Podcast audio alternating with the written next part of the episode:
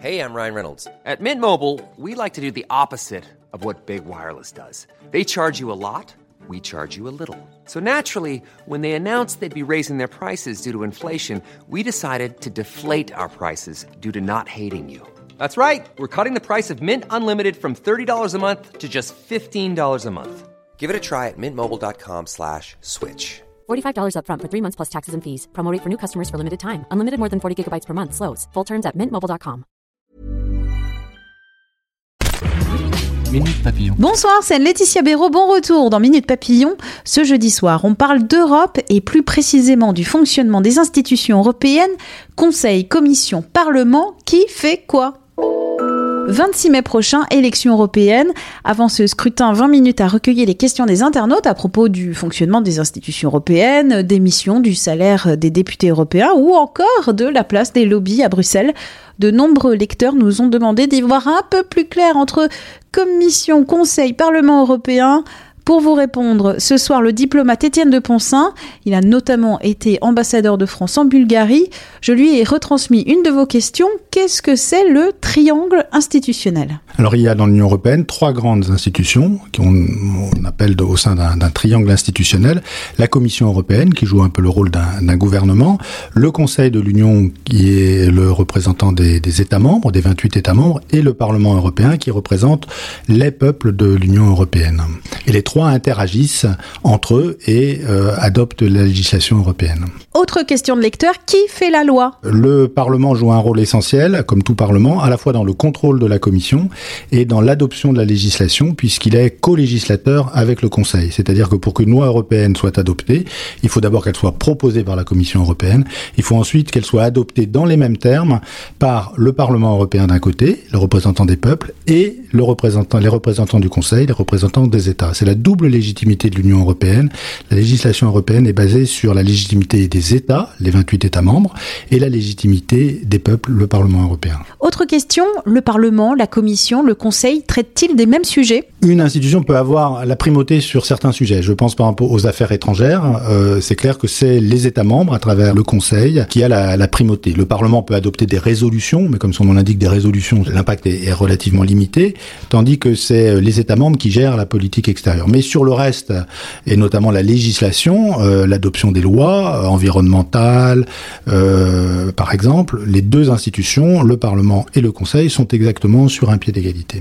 Et dans le domaine du budget, qui est important, tous les parlements ont un rôle important dans le domaine du budget, c'est le Parlement européen qui a la primauté. Nouvelle question de lecteur, comment est-il possible que des décisions soient prises par la Commission qui regroupe des non-élus? Alors, euh, le fait non élu, euh, déjà c'est discutable, parce que encore une fois, les commissaires sont désignés par euh, les États membres. Donc, c'est-à-dire que c'est les chefs d'État ou les chefs de gouvernement qui désignent le commissaire qui les représentera à Bruxelles. Donc, il y a quand même une légitimité démocratique. Par ailleurs, la Commission, son président et le collège des commissaires, c'est comme ça qu'on appelle le regroupement des, des 28 commissaires, doit être élu, doit être approuvé par le Parlement européen. Donc il y a aussi un vote, une sorte d'investiture parlement, par le Parlement européen.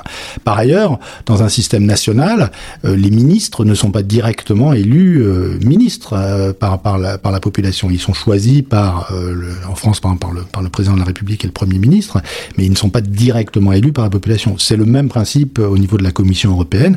Ils ne sont pas directement élus, mais ils ont une légitimité démocratique à la fois parce qu'ils ont été désignés par des chefs de gouvernement légitimement élus et parce qu'ils sont approuvés par un Parlement euh, élu de façon démocratique.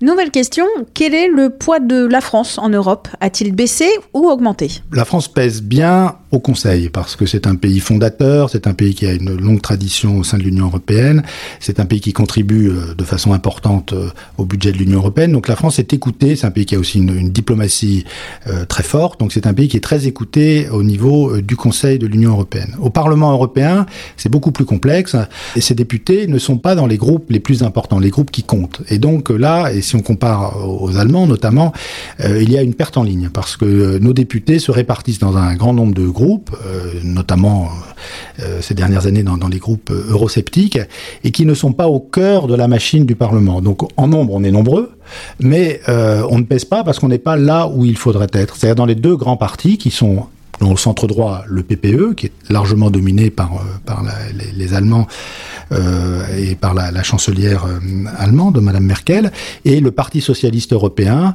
euh, qui est aussi un groupe important et dans lequel nos délégations françaises sont euh, aujourd'hui peu représentées. Autre question de lecteur, le Parlement européen paraît très loin. Est-ce qu'il est vraiment aussi indispensable que ça? Le Parlement européen a un impact sur la vie quotidienne de chacun. Beaucoup de la législation euh, appliquée en France aujourd'hui, elle vient euh, des institutions européennes. Donc son rôle est, est, tout à fait important et il peut avoir un impact direct sur la vie quotidienne de nos concitoyens. Des exemples? La législation sur, euh, sur les cours d'eau, ou la législation sur euh, les, les, oiseaux migrateurs, la législation sur euh, les, les, transferts de données des, des passagers aériens.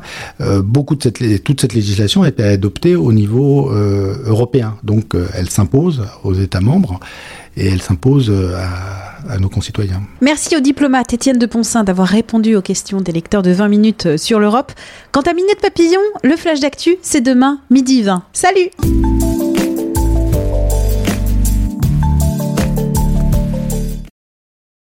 On ne va pas se quitter comme ça. Vous avez aimé cet épisode? Sportif, généraliste, sexo ou scientifique, varié mais toujours bien informé. Découvrez les autres podcasts de la rédaction 20 minutes sur votre application d'écoute préférée ou directement sur podcast au pluriel.20minutes.fr. Et merci de nous avoir écoutés.